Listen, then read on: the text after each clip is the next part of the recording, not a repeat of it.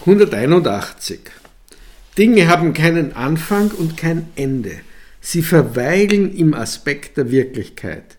Es gibt keinen Schöpfer und kein Handeln in der Welt, doch dies wird nicht von den Logikern verstanden. 182. Dinge, von denen man denkt, sie existieren in der Vergangenheit oder würden auch in Zukunft existieren oder existierten in der Gegenwart, all diese sind unentstanden. 183. Die Verwandlung der Form in der Zeit und das Umfassen der mittleren Existenz in den Elementen und Sinnesorganen, diejenigen, die so unterscheiden, sind nicht weise. 184. Die Buddhas unterscheiden die Welt nicht nach der Kausalkette.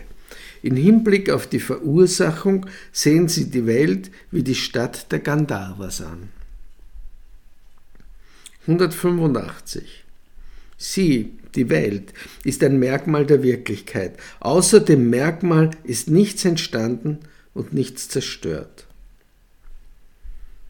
186. In einem Spiegel, im Wasser, im Auge, in Töpfen und auf Edelsteinen sieht man Bilder, aber es gibt ihnen in ihnen nirgendwo ein Bild. 187. Wie eine Luftspiegelung am Himmel, so ist die Vielfalt der Dinge nur eine Erscheinung. Man sieht sie in vielfältigen Formen, aber sie sind wie das Kind einer unfruchtbaren Frau in einem Traum. 188. Mein Mahayana ist weder ein Fahrzeug noch ein Klang, noch Worte. Es ist weder die Wahrheit noch die Erlösung, noch das Reich der Truglosigkeit. 189. Was aber ist es?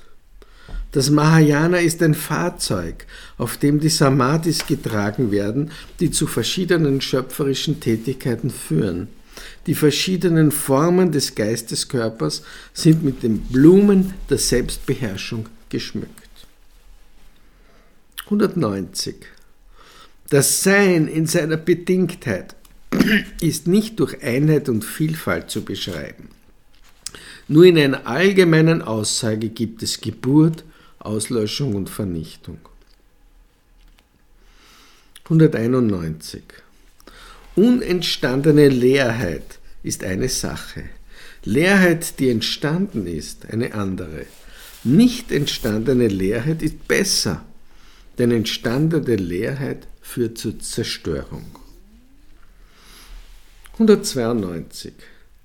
Soheit Leerheit, die Grenze, Nirvana und der Dharma Dhatu, die verschiedenen Geisteskörper, sie werden von mir als bedeutungsgleich gelehrt. 193.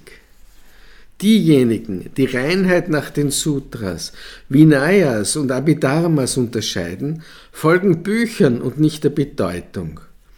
Sie sind nicht der Ichlosigkeit verhaftet. 194.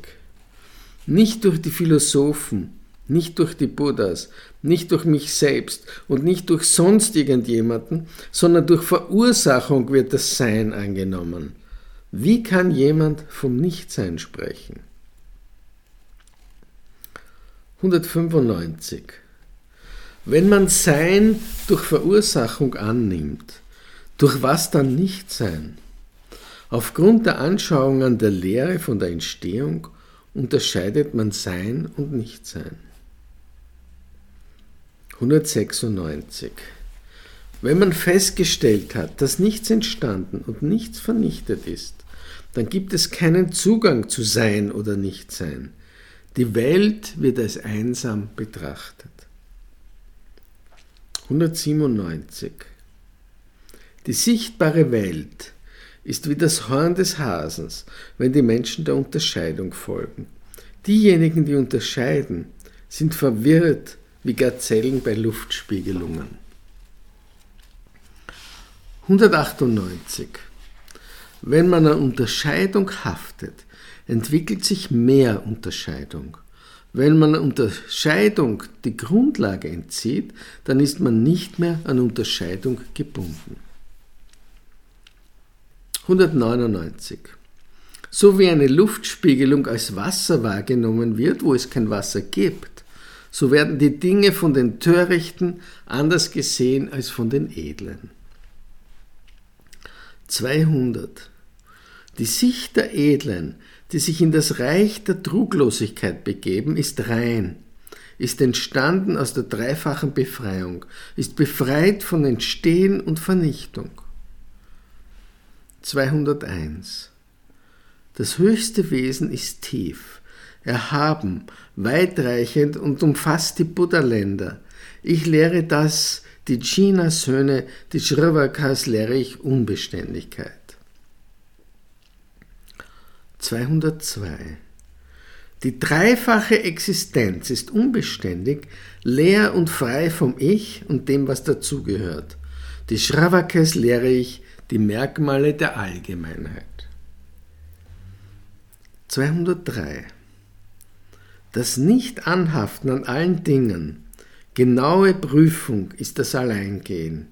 Ich lehre die Frucht der Pratyeka Buddhas, die über die Logik hinausgeht. 204. Äußere Dinge werden durch Eigennatur unterschieden. Die mit Körperlichkeit Versehenen gehören zum relativen Wissen. Verwirrt sehen sie sich selbst nicht und deshalb entsteht der Geist. 205. Aber die zehnte Stufe ist die erste und die erste die achte und die neunte ist die siebte und die siebte ist die achte. 206. Und die zweite ist die dritte und die vierte ist die fünfte und die dritte ist die sechste. Welche Abstufung gibt es, wo Truglosigkeit vorherrscht? 207. Wo alle Dinge nicht mehr existieren, gibt es für die Yogins auch keinen Zustand der Truglosigkeit mehr. Durch die Gleichartigkeit von Sein und Nichtsein entsteht für die Edlen die Frucht der Weisheit. 208. Wie verschwinden die Dinge? Wie entsteht die Gleichartigkeit? Wenn der Geist nicht die Wahrheit erkennt, gibt es innen, außen und in der Mitte Unruhe. Durch das Verschwinden der Unruhe sieht der Geist die Gleichartigkeit. 209. Seit anfangslosen Zeiten wandern die Törichten auf dem Weg des Samsara eingehüllt in das Ergreifen der Existenz. So wie ein Keil von einem anderen Keil bewegt wird, so werden sie ihre Einhüllung aufgeben. 210.